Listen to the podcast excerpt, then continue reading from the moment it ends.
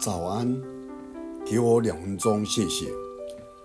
在以弗所书四章十二节，我们众人要在真道上同归于一，认识上帝的儿子，得以长大成人，满有基督长成的身量，使我们不再做小孩子，中了人的诡计和欺骗的话术。有一位作者跟朋友在报摊上买了报纸，那个朋友很有礼貌地对卖报的人说声谢谢，但卖报的人却冷冷的，连看都不看。看到这样的情况，这位作者就问说：“说这个家伙的态度很差嘞，是不是呢？”他的朋友说：“他每次跟他买都是这样的。”那你为什么还对他那么客气呢？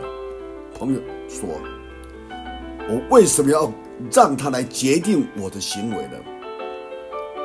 每个人心中都有把快乐的钥匙，但我们却常在不知不觉当中把它交给别人来掌管。”一位女士抱怨地说：“我活得很不快乐，因为我的先生出差不在家。”他把快乐的钥匙放在他先生的手里。一位妈妈说：“我的孩子不听话，让我很生气。”他把钥匙交在孩子的手中。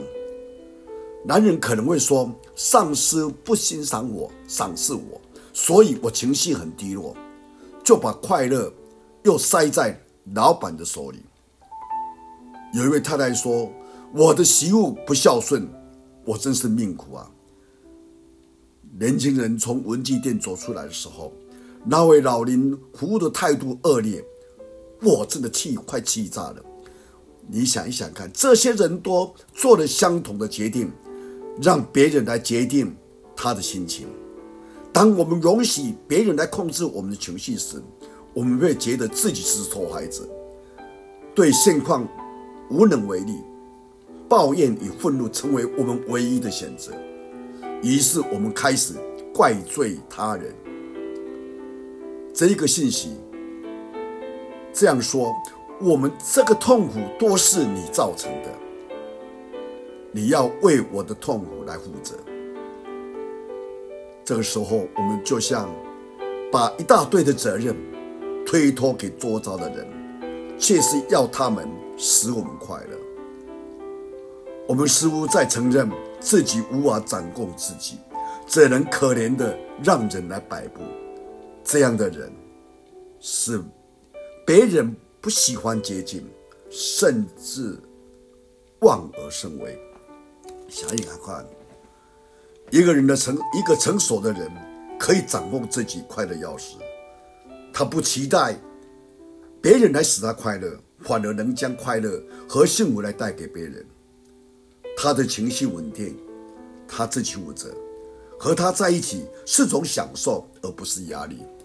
因此，保罗在以弗所说：“我们今天要长大成人，我们不要把自己交给别人。”愿神祝福我们，我们一起祷告。主耶稣，谢谢你。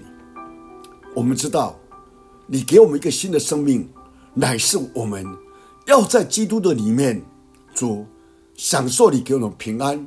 享受你给我们的平静，让我们的情绪不因的环境而受起起高高低低的这样来控制我们，或放在别人身上。